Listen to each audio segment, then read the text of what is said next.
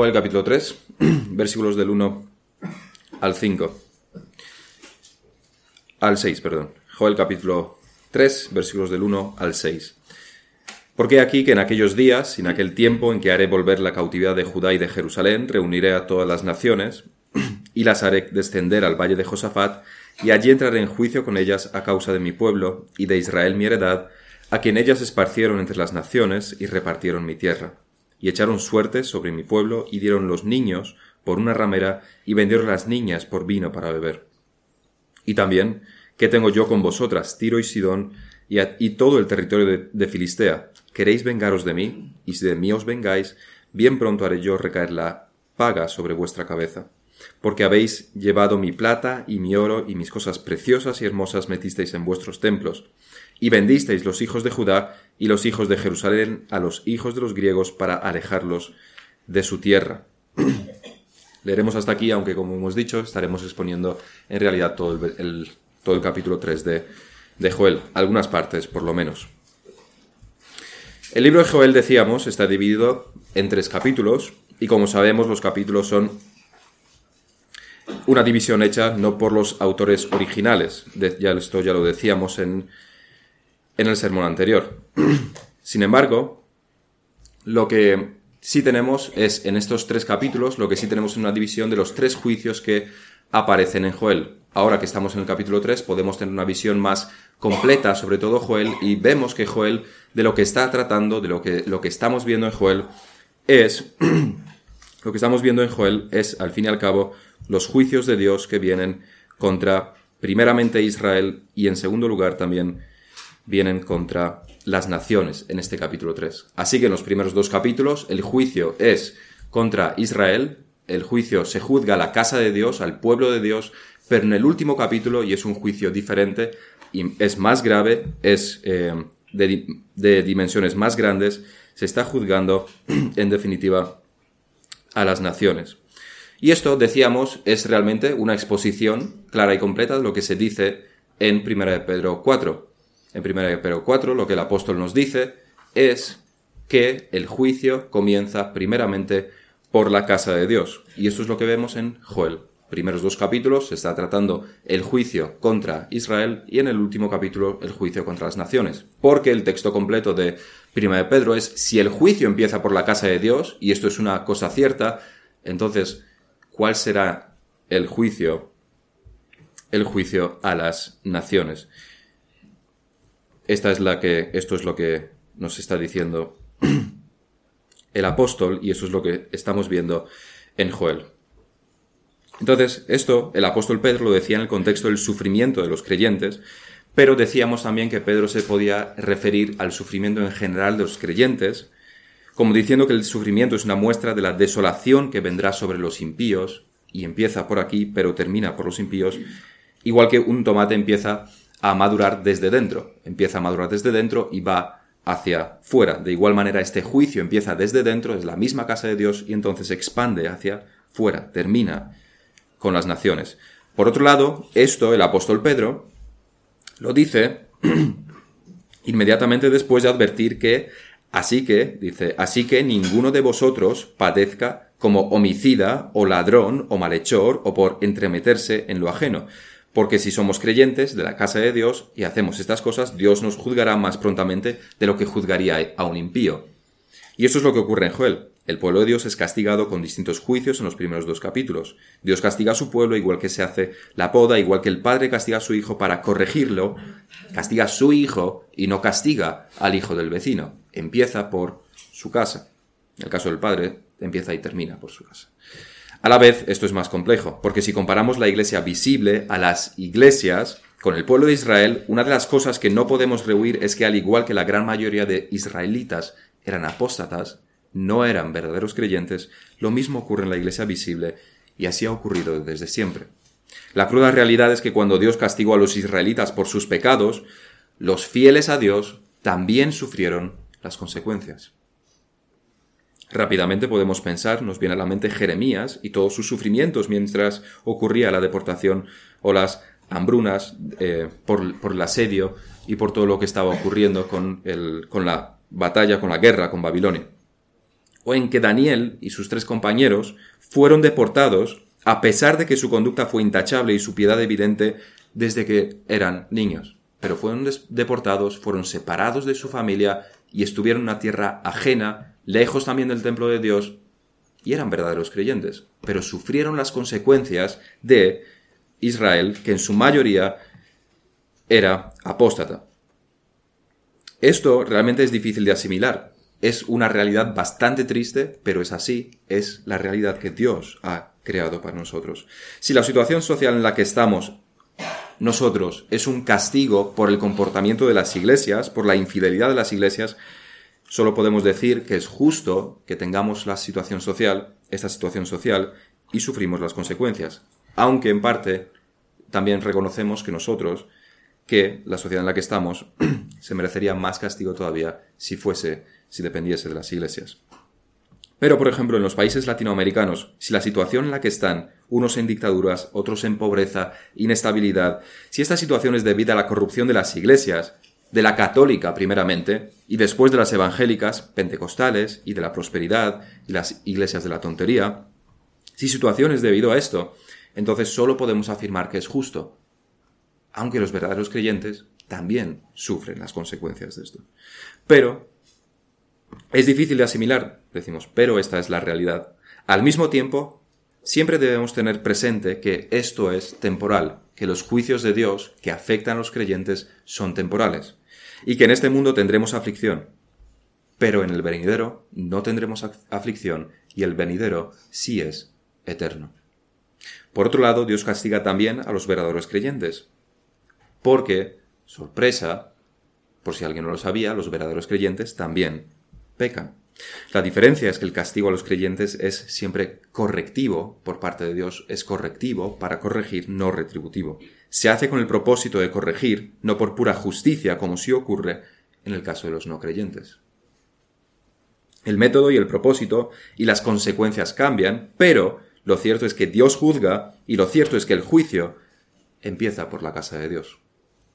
Pero como bien nos indica Pedro, el juicio empieza por aquí, pero solo para extenderse después a allí, al mundo, a los no creyentes. Y es lo que decimos está ocurriendo en, en Joel. Porque si bien el pueblo de Dios sobrevive a, los a sus juicios, el pueblo de Israel o de Judá en este caso sobrevive a los juicios de, a los juicios de Dios, aun después de la deportación de Babilonia, el Jerusalén vuelve a ser construida, sus muros vuelven a ser construidos, el templo vuelve a ser construido, el pueblo de Dios sobrevive, no así los impíos. El castigo para los impíos, para las naciones que aquí se mencionan, es bastante más definitivo, podríamos decir. Y esto siempre con miras al juicio final, porque todo juicio es una sombra de lo que será el juicio final. Por duro y cruento que puede ser un juicio de Dios, y ya ha habido muchos que han sido realmente duros, realmente cruentos, son solo sombras de lo que será el juicio final. Pero también encontramos en que, en el juicio podemos ver claramente el amor de Dios. Tal como se compara muchas veces, las estrellas se ven mejor cuanta más es oscura la noche. Del mismo modo, el amor de Dios brilla más cuanto más severo el juicio, en particular en este juicio a las naciones y en el juicio venidero en el juicio final. En las Escrituras, el juicio de Dios a los impíos es una muestra del amor a su pueblo. Lo vemos, por ejemplo, al darles Canaán a los israelitas. Se dice que es específicamente por su pecado, y la tierra en sí es una muestra de la benevolencia de Dios hacia ellos. El hecho de que les da esta tierra es un castigo para las naciones, pero es una muestra de amor a Israel porque les da esta tierra. Y como se dice, ciudades que ellos no han construido, viñas que ellos no han plantado, etc. Dios se lo da en amor, castigando a esas naciones. Lo vemos en que los salmistas y especialmente David ruegan para que Dios vengue sus causas. Lo vemos en Apocalipsis cuando los creyentes claman, Apocalipsis 6, ¿Hasta cuándo, Señor Santo y verdadero, no juzgas y vengas nuestra sangre en los que moran en la tierra? El cumplimiento de este castigo, el cumplimiento de estas peticiones de los salmistas, de los creyentes, en Apocalipsis 6, la aplicación de esta venganza es una bendición, es una muestra del amor de Dios a su pueblo. Solamente a su pueblo. Y esto mismo lo vemos aquí en Joel. El amor de Dios hacia su pueblo es el castigo a los impíos, a las naciones. En el primer punto, veremos, como esto está hablando sobre el amor de Dios, en el primer punto identificaremos el amor de Dios en este pasaje, las muestras del amor de Dios en este pasaje. En el segundo punto veremos la aplicación de este amor de Dios, cómo se aplica, cómo lo aplica Dios, cómo lo aplicamos nosotros. Y en el tercer punto, cómo debemos imitar este amor de Dios relacionándolo, con el juicio. Así que identificamos el amor de Dios, vemos la aplicación del amor de Dios y imitamos el amor de Dios. En primer lugar, entonces, debemos identificar el amor de Dios en este pasaje. Debemos ver las muestras del amor de Dios en este texto. Y podemos encontrar dos argumentos básicos donde verlo. Primeramente, al compadecerse de su pueblo. Y en segundo lugar, al identificarse con su pueblo. Este capítulo cambia el ritmo de los capítulos anteriores, en cuanto a que Dios vuelve su ira de Israel y las promesas de los últimos versículos del capítulo 2 desembocan en un Dios que se vuelve de Israel, que su ira se vuelve de Israel y la derrama sobre los enemigos de Israel. Tenemos muchas muestras de esto en este capítulo. En los versículos 2 y 3 vemos a un Dios que comprende la maldad hecha a Israel y comprende su sufrimiento. Se compadece de su pueblo. Esparcieron a Israel entre las naciones, repartieron su tierra, echaron suerte sobre su pueblo, es decir, los vendieron como esclavos. Pero más aún vemos este dolor de Dios, este compadecerse, en la frase dieron los niños por una ramera y vendieron a las niñas por vino para beber. Dios se está aquí compadeciendo de lo despreciado que ha llegado a ser su pueblo. Está viendo que están siendo tratados como escoria, como la basura de la humanidad. Que son tan menospreciados que la vida de un israelita la igualan a lo que pagan a una prostituta, o al precio del vino. Es decir, no solamente que son vendidos como esclavos, que ya es decir, sino que como esclavos son totalmente menospreciados, tienen poco valor como esclavos. Una vaca vale más que un niño israelita, una oveja más que una niña. Cuando algo vale tan poco, se debe a dos razones. O porque no hay mucha, o porque hay demasiada oferta, o porque hay poca demanda. Y probablemente aquí pasen las dos cosas. Por un lado, había mucho esclavo judío que vender, mucha oferta, y por otro lado, eran tan despreciados por los demás, tan tenidos, tenidos en tan poco, que nadie quería a un judío. Pero Dios ha visto esta afrenta de las naciones. La siente, lo siente, siente con su pueblo, se compadece de él, y compadeciéndose se llena de indignación y de ira, como podemos ver paulatinamente en este capítulo, y esta ira la derramará sobre las naciones y las juzgará por tratar de esa manera a su pueblo. El versículo 6 sigue compadeciéndose de su pueblo y podemos apreciar cómo Dios se va llenando de ira al hacer el recuento de todas las maldades de las naciones. Y bendisteis los hijos de Judá y los hijos de Jerusalén a los hijos de los griegos para alejarlos de su tierra. Estas declaraciones pueden recordar y probablemente deban recordar a cómo al ejecutar a alguien a muerte, primero se leían sus delitos en la plaza pública. Se leían sus delitos, las razones por las que se ejecuta a dicha persona o a dichas personas. Pero el juicio ya había tenido lugar, esto no se declara para que el acusado se pueda defender. Ya es tarde, la sentencia ya está dada. Esta es la declaración de muerte, es la sentencia de muerte. El acusado no puede decir nada, todo ya ha sido hecho y esto es solamente para recordar al público por qué es ejecutado. Es que tenemos la imagen de en, una plataforma, la guillotina arriba y un abogado o alguien del Estado leyendo las razones por las que se ejecutará a ese condenado. Pero él no puede decir nada, es solamente la sentencia de muerte. Pasa algo parecido aquí. Dios está leyendo esta lista de fechorías y maldades que las naciones han ocasionado a su pueblo. Es su sentencia de muerte. No hay defensa, no hay excusa, no hay remedio. Serán castigados. En el versículo 19 tenemos otra muestra más de cómo Dios ha estado atento a lo que le ha ocurrido a su pueblo, de cómo ha visto su dolor y por tanto lo comprende y se compadece de ellos. Egipto será destruido y Eram y Edom será vuelto en desierto asolado, por la injuria hecha a los hijos de Judá, porque derramaron en su tierra sangre inocente. El punto es este aquí. Dios ama a su pueblo. Y esto se ve en que no lo ha estado ignorando. No ha ignorado su dolor. No está ignorando su sufrimiento. No ha cerrado los ojos. Lo ha permitido. Sí lo ha permitido, pero no indefinidamente. Ha estado atento a los sufrimientos de su pueblo y se compadece de él. Por ello castigará a todos sus enemigos, a todos los que se han aprovechado de su pueblo, a todos los que lo han pisoteado y menospreciado. Dios lo ha visto, lo ha visto todo, ha estado atento a todo, porque Dios ama a su pueblo, no se ha olvidado de él. En segundo lugar, el amor de Dios se ve también en que se identifica con su pueblo. Dios se identifica con su pueblo. Eso lo vemos en el versículo 4. Y también, ¿qué tengo yo contra vosotras, Tiro y Sidón y todo el territorio de Filistea? ¿Queréis vengaros de de mí? Y si de mí os vengáis, bien pronto haré yo recaer la paga sobre vuestra cabeza. Al igual que en el versículo 19 que leíamos, el foco estaba en Edom y Egipto, que en el 19 el foco estaba en Edom y Egipto, aquí el foco está en Tiro y Sidón y demás filisteos. Y les dice, ¿qué tengo yo con vosotras? Es decir, ¿qué os he hecho yo? ¿Qué mal os he hecho yo? ¿En algún momento os he hecho algo para que ahora os venguéis de mí? ¿Qué os he hecho para que me odiéis? ¿Es que os he hecho algún mal para que queráis devolvérmelo? Porque por lo que han hecho, y recordemos, Dios se identifica con su pueblo, por lo que han hecho, por lo que le han hecho a Israel, parecería que sí tienen algo personal contra Dios, como si Dios les hubiera hecho algún mal en particular. La acusación es grave porque está diciendo que sin motivo alguno, son preguntas retóricas, sin motivo alguno, Tiro y Sidón han maltratado a Israel sin, sin motivo alguno, sin causa. En la venganza no hay piedad, y eso es lo que se quiere recalcar, recalcar aquí. En la venganza uno es más cruel que cuando hace una maldad a alguien al azar.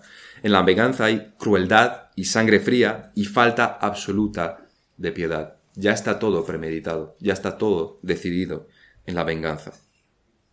Por eso se utiliza aquí. La brutalidad con la que han tratado a Israel solo tendría sentido si se estaban vengando por algo. Pero no era así. Su brutalidad era completamente sin motivo, solo por pura maldad. Pero como decíamos, más notable que el pecado en sí de Tiro y Sidón es el hecho de que aquí Dios está identificado completamente con su pueblo. Tiro y Sidón podían, poco podían, Tiro y Sidón poco podían hacerle daño a Dios mismo. No es que hayan querido derrocar a Dios o algo así. No tenían nada personal contra Jehová en particular. No es eso lo que está diciendo. Lo que Dios dice es que el daño hecho a Israel es daño hecho a él mismo. Está diciendo que esa supuesta venganza, que esos actos crueles y su brutalidad ha sido contra Dios mismo, porque Él se pone en el lugar de su pueblo. El daño hecho a su pueblo es daño hecho a Él. No pondrán decir no ha sido contra Jehová, sino contra los judíos, porque aquí Dios está diciendo que son una misma cosa, porque Jehová se identifica con su pueblo, se pone en su lugar. Esta es una clara muestra del amor de Dios por su pueblo. El Dios infinito, trascendente, eterno, se identifica con su pueblo pequeño, despreciado, imperfecto lo cual también nos debe dirigir a lo que se dice en Hebreos 2 sobre Cristo y los creyentes, por lo cual no se avergüenza de llamarlos hermanos. Dios aquí no se avergüenza de identificarse con el pueblo de Israel, por pequeño que fuera, o de Judá, por pequeño que fuera, y despreciado, y en una situación bastante mala en esos momentos. Del mismo modo, Dios no se avergüenza de identificarse, Cristo no, no se avergüenza de identificarse con nosotros, débiles, menospreciados por el mundo, no somos de los más ricos, no estamos en la lista de los más poderosos, de los más influyentes de Forbes, nada de eso, pero Cristo nos avergüenza de llamarnos sus hermanos.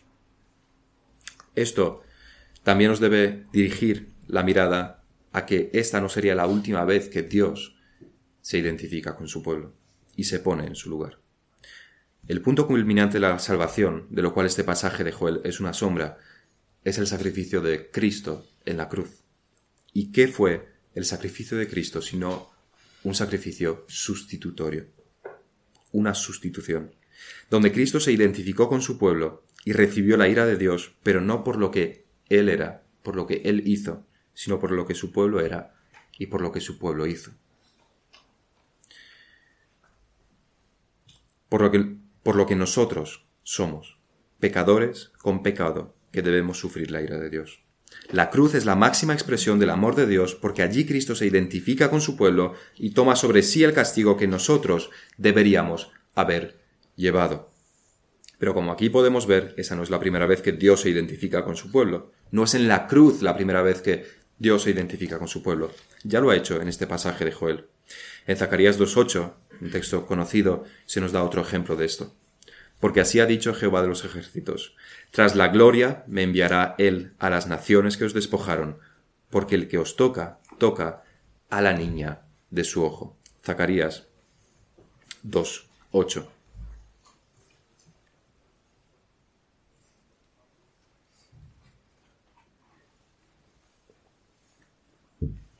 Lo que este texto está diciendo es que Dios castigará lo hecho a sus hijos, como si se hubiera tratado, como si se hubiera hecho a sí mismo. Utiliza la niña de su ojo aquí, la pupila, para recalcar la sensibilidad, pero más aún lo precioso que es para su pueblo. Esto es lo que significa esta expresión, lo precioso que es una cosa, lo mucho que es estimada una cosa. Quien toca a su pueblo, quien toca a los creyentes, quien toca a sus hijos está tocando a Dios mismo. Quien toca al pueblo de Dios toca a Dios. Y Tiro y Sidón han hecho mucho mal a Judá.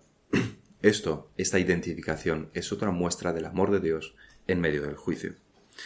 Así que el amor de Dios se ve en que se compadece de su pueblo, se identifica con su pueblo, pero también, por supuesto, en la acción resultante de todo esto. Dios no le da una palmadita a Israel en la espalda y le dice, vaya, lo siento mucho, que es lo que los hombres, lo único que los hombres podemos hacer demasiadas veces, ni se identifica con su pueblo solamente con palabras. Su compasión por su pueblo, su indignación por las fechorías sufridas, su identificación con él, todo esto tiene como resultado que Dios se va a vengar por todo esto tiene acciones concretas. Dios va a castigar duramente a las naciones debido a esto. Así es como comienza el capítulo prácticamente. En el versículo 2 lo vemos. Entrará a juicio con las naciones por causa de su pueblo. Versículo 4. Y si de mí os vengáis, bien pronto haré yo recaer la paga sobre vuestra cabeza. Volveré más adelante la paga sobre vuestra cabeza y venderé vuestros hijos y vuestras hijas a los hijos de Judá, y ellos los venderán a los sabeos, nación lejana, porque Jehová ha hablado. Y leíamos en el versículo 19, Egipto será destruido y Edom será vuelto en desierto asolado. Aunque todo el capítulo habla sobre esto, sobre el juicio a las naciones por amor a su pueblo, lo vemos esto claramente. El capítulo se trata está enfocado precisamente a esto, al juicio de las naciones por amor de su pueblo. Esa es la única razón por la que se juzga en este caso a las naciones, por amor de su pueblo. Eso es lo que le empuja a Dios a este juicio, la venganza de lo hecho a su pueblo. Esto nos muestra el amor de Dios por su pueblo. Y todo esto nos muestra que Dios es el Dios de la venganza y es el Dios de amor al mismo tiempo y en las mismas acciones incluso. Dios es un Dios de ira y de amor, de misericordia y de justicia, y estas cosas nunca están en contraposición en la persona de Dios. Porque en el juicio realizado las naciones, Dios está amando a su pueblo. En segundo lugar, tras haber identificado el amor de Dios, vamos a ver cómo se aplica esto, cómo lo aplicamos nosotros primeramente. ¿Cuál es la aplicación del amor de Dios visto en este contexto de juicio y castigo? Primeramente, la aplicación que nosotros debemos hacer de este amor de Dios es que debemos estar seguros y confiados en Él. Debemos darnos cuenta y comprender que Dios nos guarda, que Dios nos protege, que Dios defiende nuestra causa como creyentes. Quizás nos haya ocurrido que cuando estábamos en el colegio, en el colegio, que hemos llegado a ser culpados y castigados por los profesores por algo que nosotros no habíamos hecho, pero no teníamos forma de demostrarlo y no había absolutamente nada que hacer. No había nadie que defendiera nuestra causa y por tanto solo quedaba aceptar el castigo y vivir en la infamia. Y nunca, jamás los profesores sabrían la verdad. O en el trabajo, que donde por lo retorcido de algunos o de nuestros propios compañeros hemos quedado nosotros como los malos, como aquellos culpables de alguna acción, y no se nos da oportunidad alguna de defendernos ni de explicarnos, estando totalmente siendo totalmente impotentes ante esta situación y la verdad nunca vendrá a la luz porque no se nos da jamás la oportunidad de explicarnos. Pero puede ser más grave. Y espero que a ninguno le pase ni le haya pasado. Que sea acusado por un tribunal por algo que no se ha hecho y condenado injustamente. No sería la primera vez que uno es condenado injustamente y nadie, y nadie nunca sabría la verdad. La causa totalmente ignorada, no defendida por nadie, caída en olvido. Esto pasa demasiadas veces en nuestro mundo. Pero esto es algo, a los, algo que a los creyentes nunca nos pasará, nunca por lo menos indefinidamente. En este mundo sufriremos, aunque probablemente menos que los creyentes del pasado, aunque... Pero por cómo están las cosas podría ser el comienzo de nuestros sufrimientos como cristianos. Y realmente podemos llegar a sufrir menosprecio, injusticia, vituperio por parte de este mundo, y no por haber hecho algo malo, sino padeciendo por todo lo contrario, por hacer el bien, por defender la ley de Dios, por defender el orden de Dios. Esto ha ocurrido en el pasado y puede volver a ocurrir. Pero, aunque todo esto nos pase, aunque esto les haya pasado a muchos cristianos en siglos pasados, y les sigue pasando en otros sitios del mundo. Dios defenderá nuestra causa un día. Dios juzgará a los malhechores un día. Dios condenará a los que caricaturizan en el día presente a los cristianos, a los que nos hablan de mal, a los que destruyen la imagen de los que creemos en Dios. El tiempo vendrá, y este capítulo 3 nos lo muestra, cuando Dios defenderá nuestra causa, porque es su propia causa. Por tanto, esto debe darnos seguridad. No debemos temblar ni desesperar frente a todas las injusticias que podamos sufrir y que probablemente sufriremos. Porque es temporal y nuestro abogado y juez condenará de seguro a los malhechores y traerá pruebas de sus hechos y de sus palabras y hasta traerá pruebas de sus pensamientos en el juicio y serán condenados para siempre. La verdad saldrá a la luz. Seremos vindicados porque Dios nos ama, porque el amor de Dios por nosotros hace que se identifique con nosotros y una afrenta contra un hijo de Dios será castigada como una afrenta contra Dios mismo. Tal como Cristo dijo, el que a vosotros os recibe, a mí me recibe, y el que me recibe a mí, recibe al que me envió. La otra cara de la moneda es que quien rechaza al cristiano, quien denigra al creyente, quien maltrata a la iglesia, está rechazando y denigrando y maltratando a Cristo mismo, porque está maltratando a su cuerpo. El versículo 16 de Joel 3 nos dice, Y Jehová rugirá desde Sión, y dará su voz desde Jerusalén, y temblarán los cielos y la tierra, porque Jehová será la esperanza de su pueblo y la fortaleza de los hijos de Israel. El amor de Dios significa para nosotros que debemos estar seguros de que Dios hará justicia y de que Él nos vindicará y de que Él castigará a los impíos. El amor de Dios en el contexto de juicio nos da esta esperanza. En segundo lugar, la aplicación del amor de Dios en el juicio significa lo que ya hemos dicho, que Dios hará justicia, que las naciones sufrirán su ira, su destrucción. Se menciona aquí a Tiro y Sidón, a Egipto y a Edom.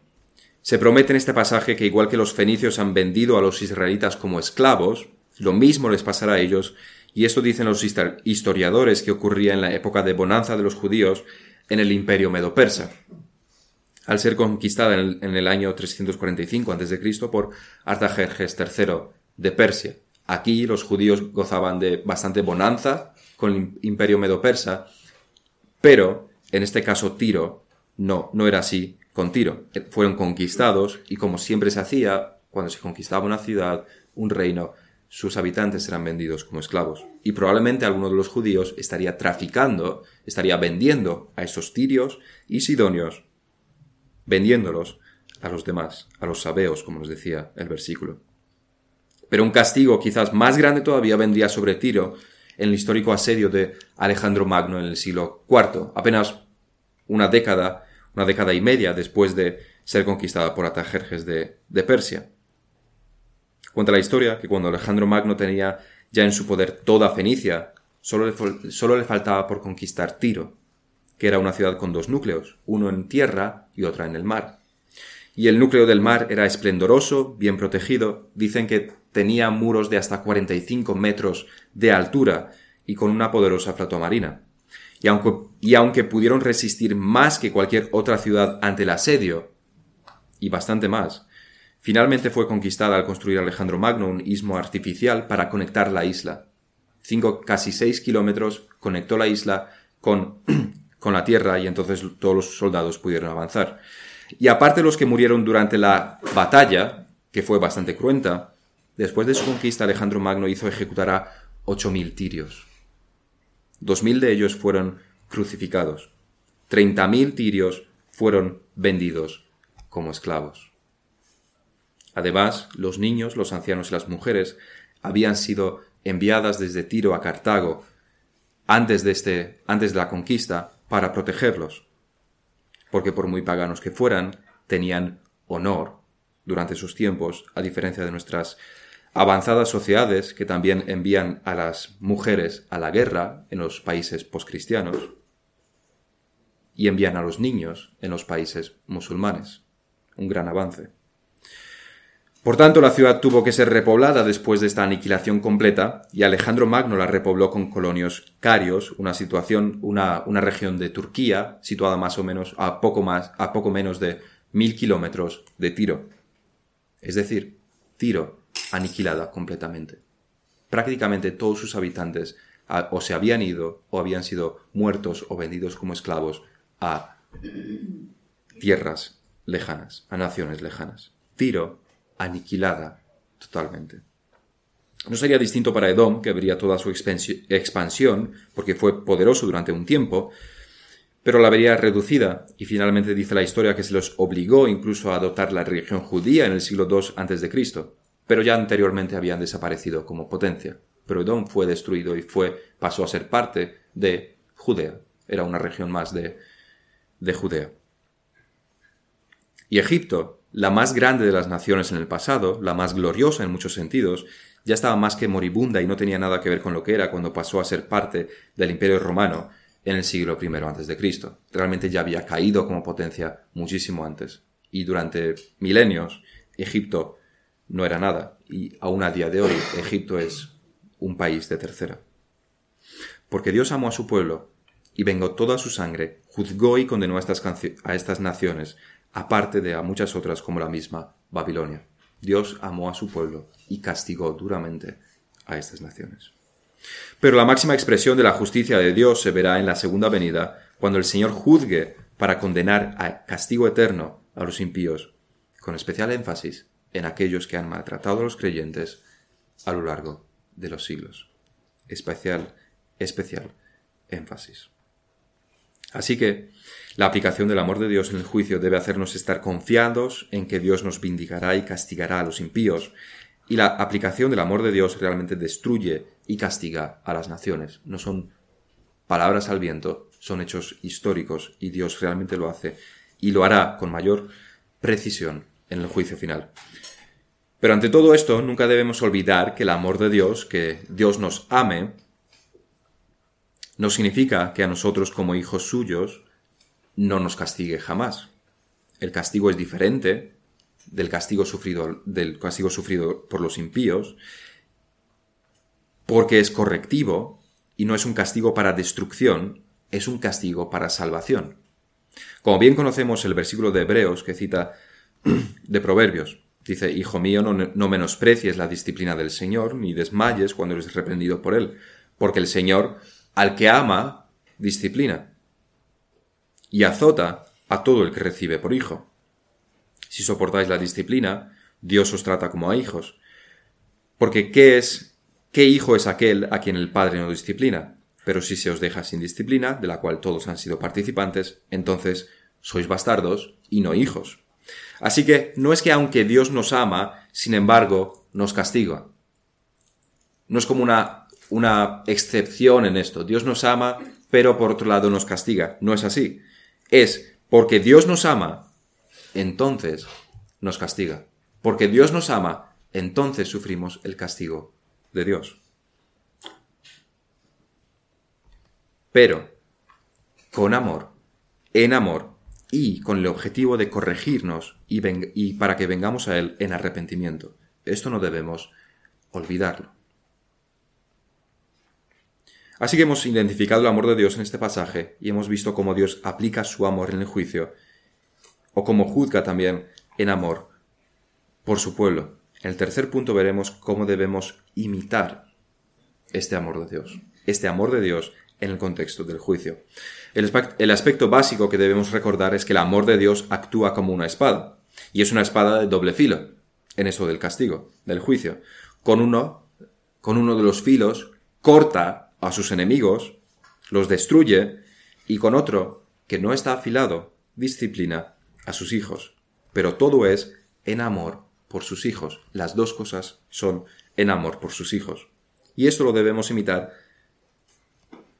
He traído aquí en dos puntos, en la iglesia y en la familia, aunque debe ser imitado, por supuesto, en todos los ámbitos en los que vivamos, pero especialmente, especialmente en la iglesia y en la familia.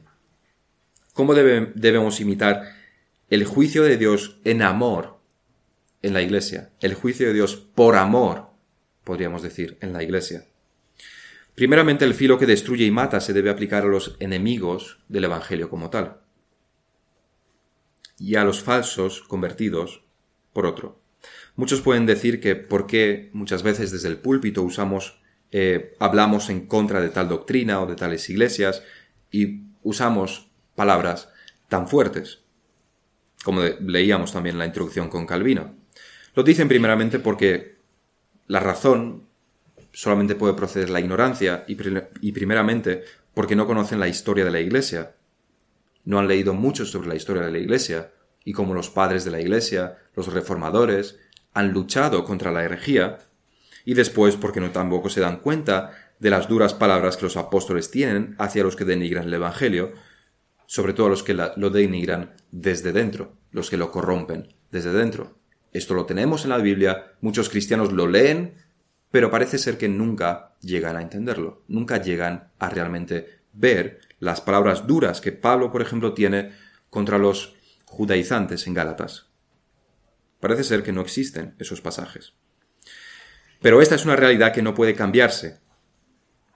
Y por eso ha sido así a lo largo de los siglos. Si se ama la Iglesia, si se ama la sana doctrina, se debe defender por medio de la denuncia de la falsa doctrina y la denuncia de la falsa piedad. Aparte de predicar lo que es bueno y verdadero, que por supuesto hay que hacerlo, también se debe atacar a lo falso y engañoso desde el púlpito. Ese es el juicio en amor imitado en la iglesia. Pero también los falsos conversos en las iglesias deben ser molestados, aunque para ello demasiadas veces uno solo tiene que predicar la palabra y, como hemos experimentado muchas veces, se van solos. O si no, esto ocurre con el otro filo de la espada, el que no está afilado, el que está dirigido más hacia sus hijos. Porque en la Iglesia el amor de Dios en el juicio también debe aplicarse a los fieles. Como decíamos, los creyentes también pecan. Sorpresa.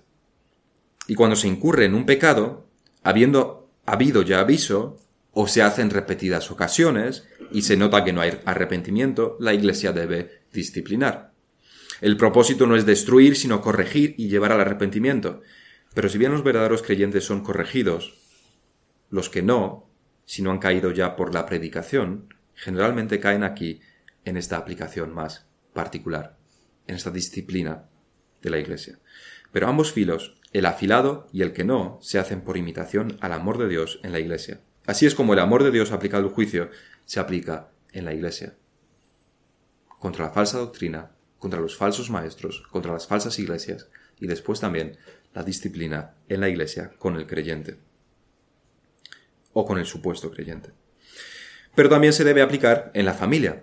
Por supuesto que primero físicamente, pero no entraremos en esto porque por la misericordia de Dios vivimos en un tiempo bastante seguro y estoy seguro de que más seguro para nuestras familias que el 99,9% de todos los países de la Tierra y de todas las épocas de este mundo. Vivimos realmente en una época muy, muy segura y no, no tememos normalmente, o casi nunca, prácticamente nunca, por la integridad física de nuestras familias. Así que saltaremos sobre este punto.